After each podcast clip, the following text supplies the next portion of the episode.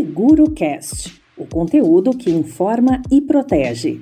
Disponível nos principais agregadores de podcast.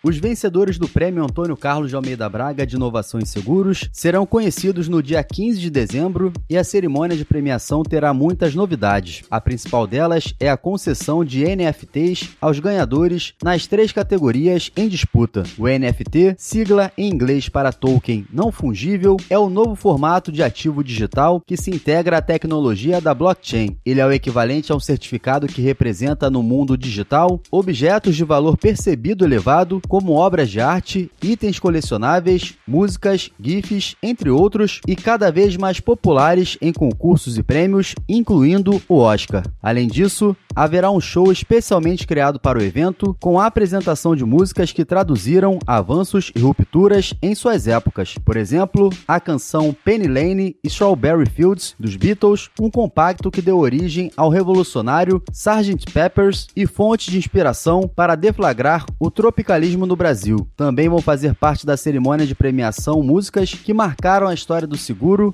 e registraram as grandes invenções do século XX, como o rádio, a TV, a internet, até chegar aos dias de hoje, com Emicida e Marília Mendonça, cantora que provocou uma revolução na música sertaneja com empoderamento feminino. Nesta edição do prêmio, 15 finalistas disputam os três primeiros lugares nas categorias Produtos e Serviços, Comunicação, e processos e tecnologias. Os vencedores serão conhecidos na cerimônia virtual de premiação no próximo dia 15 de dezembro, a partir das 4 da tarde. O evento será transmitido pelo canal da CNSEG no YouTube. Com 11 anos de existência, a premiação contou nesta edição de 2021 com o um número recorde de 167 projetos inscritos. Ao longo de todas as edições, mais de 850 projetos foram inscritos. Veja quem são os finalistas pelo site prêmioseguro.com.br barra finalistas 2021.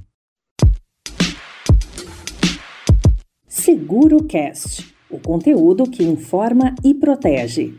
Disponível nos principais agregadores de podcast.